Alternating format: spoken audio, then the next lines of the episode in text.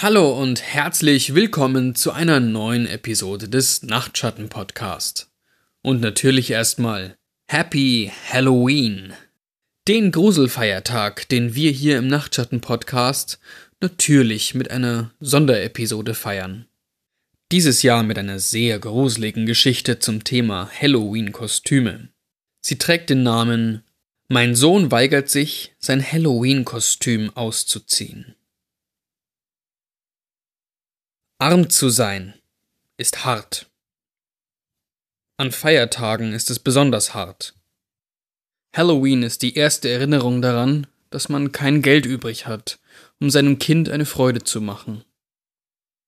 Ich nahm Austin mit in einen Second-Hand-Laden, in dem wir öfter einkaufen. Es gibt ein paar übrig gebliebene Kostüme aus dem Supermarkt, billige Latexmasken und kitschige Partyhüte und neben einer Golftasche voller Hockeyschläger ein sehr gut gemachtes, grünes Drachenkostüm mit einem gelben Bauch, das so aussah, als könnte es Austin passen. Es war unglaublich detailliert, mit Schuppen, die in Smaragdfarben schimmerten, auf jeder ein kleines Symbol, hart wie Kristall, aber leichter als Glas oder Plastik. Niedlich genug, um Erwachsene zum Lächeln zu bringen. Und beeindruckend genug, um die reichen Kinder an der Schule neidisch zu machen. Mein Sohn schlüpfte rein, ohne abzuwarten. Ich bewunderte die Gummisohle an den Füßen, die einzelnen Finger und Zehen und den lebensechten Schwanz und die Schnauze. Keine sichtbaren Nähte und kein Etikett. Eine Sonderanfertigung. Austin setzte sich den Drachenkopf auf und grinste durch den schwarzen Netzstoff im Inneren des Mauls. Er bettelte, das Kostüm haben zu dürfen. Es war nicht gerade billig, aber das war es mir wert. Für Austin. Er trug das Kostüm von da an den ganzen Tag. Das war am 27. Oktober, als er auf die erste Halloween-Party von vielen ging. Auf jeder davon war er ein Hingucker, also kein Wunder, dass er den Drachen so sehr liebte, dass er sogar darin schlafen wollte. Das Kostüm war ja beinahe wie ein gepolsterter Schlafsack. Also waren wir einverstanden. Wir mussten eigentlich, denn er erledigte alle seine Hausaufgaben und Aufgaben im Haushalt fast so, als wollte er einen Gefallen von uns, schon bevor er fragte, ob er das Kostüm anbehalten könnte. Also sagten wir ja. Sogar in die Schule durfte er es bis Halloween tragen. Austins Schule war sehr aufgeschlossen und seine Mitschüler liebten das Kostüm auch. Sogar der Lehrer hatte nichts dagegen. In der ersten Woche gab es keinen Ärger mit Austin, dem Drachen. Er bekam sogar eine Eins in Buchstabieren, was wirklich selten ist. Er aß sein Gemüse und putzte sich die Zähne durch den kaum sichtbaren Schlitz in dem Netzstoff, und es hörte sich sogar an, als würde er sich jeden Abend duschen. Ganz ohne, dass wir ihn daran erinnern mussten. Also warum nicht den Jungen ein bisschen Spaß haben lassen? Austins Halloween war wohl eins der besten, das ein Kind je haben könnte. Jedes Haus war ein regelrechter Vergnügungspark aus Dekorationen und Süßigkeiten. Viele davon extra für Austin, den Drachen. Etwas, das sich an der ganzen Schule herumgesprochen hatte. Die meisten der Erwachsenen schienen sogar mitzuspielen, als Ritter oder Burgfräulein oder Königinnen verkleidet. Ein paar andere Kinder hatten versucht, sein Kostüm zu kopieren, so dass eine Bande von Drachen auf der Suche nach Schokolade bis spät in die Nacht das Viertel unsicher machte. Was wir befürchtet hatten, bestätigte sich am 1. November. Austin weigerte sich, das Kostüm auszuziehen. Er hatte vorher noch nie wirklich getreten oder viel geschrien, aber genau das tat er, als meine Frau versuchte, den Reißverschluss zu öffnen oder den Kopf abzunehmen. Nach einer Stunde voller Tränen und Diskussionen gaben wir endlich auf und schickten unseren Sohn in die Schule, obwohl er wie ein Trottel dastehen würde. Als meine Frau mich am Nachmittag anrief und sagte, dass es einen Notfall in der Schule gegeben hätte, konnte ich nur an eine Gruppe Rowdies denken, die unseren Sohn in seinem Kostüm verprügelt hatten.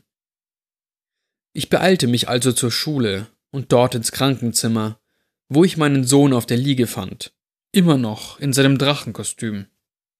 Die Krankenschwester erklärte uns, dass ein Fußball über den Zaun geflogen und von der Stoßstange eines Lasters abgeprallt war, dann von einem Laternenpfahl und dann an Austins Kopf, der gerade in die Mittagspause gehen wollte.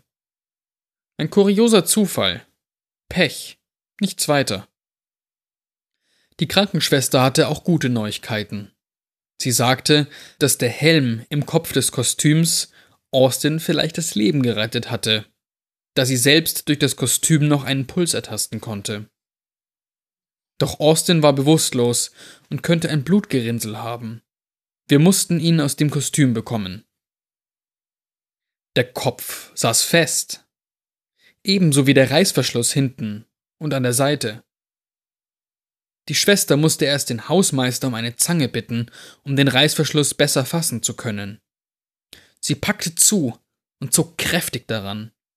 Meine Frau half ihr.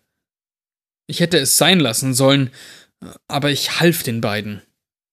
Mit unseren vereinten Kräften bewegte sich der Reißverschluss ganz langsam nach unten, wie ein Messer, das man durch seinen Torso zog, mit einem Geräusch, das mich an brechendes, nasses Holz erinnerte.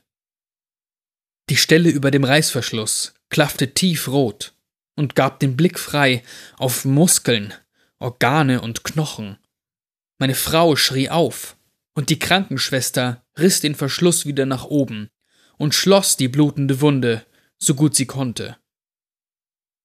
Wir folgten unserem Sohn im Van der Schule, den wir als improvisierten Krankenwagen benutzten, in die Notaufnahme, und warteten dort, bis es schon dunkel wurde. Zwei Männer und zwei Frauen betraten das Zimmer, in dem unser Sohn lag. Sie trugen weiße Kleidung, während der Rest des Personals hellgrüne trug.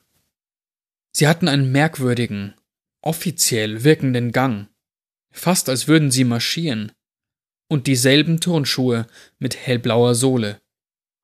Sie wirkten befremdlich fast als wären sie Schauspieler in einem Theaterstück. Doch so merkwürdig sie auch aussahen, dieses neue Team gab mir und meiner Frau ein wenig Hoffnung. Zehn Minuten später kamen zwei von ihnen aus dem Zimmer. Einer trug das Drachenkostüm und der andere den Kopf. Einer sagte zu seinem Kollegen Nur noch ein bisschen länger und seine Mahlzeit wäre komplett gewesen. Es ist einfach eine Schande. Ich kann immer noch nicht glauben, dass einer von uns in einem Second-Hand-Laden gelandet ist. Und sie gingen den Flur entlang, ohne uns zu beachten. Meine Frau ging ihnen hinterher, während ich auf die zwei anderen wartete. Als die drei weg waren, eilte ein Mann aus dem OP. Die zweite Frau redete auf ihn ein, mit einem merkwürdigen Akzent, der klang, als hätte sie sprechen von einem Roboter gelernt. Das kannst du hier nicht machen. Die Stimme des Mannes klang schnell und glatt. Die Regeln gelten hier nicht, Man Eater. Das hier ist nichts weiter als eine Farm. Ich hielt den Mann am Arm fest. Seine braunen Augen starrten zornig auf mich herunter. Ich fragte, Wissen Sie etwas über meinen Sohn, Austin?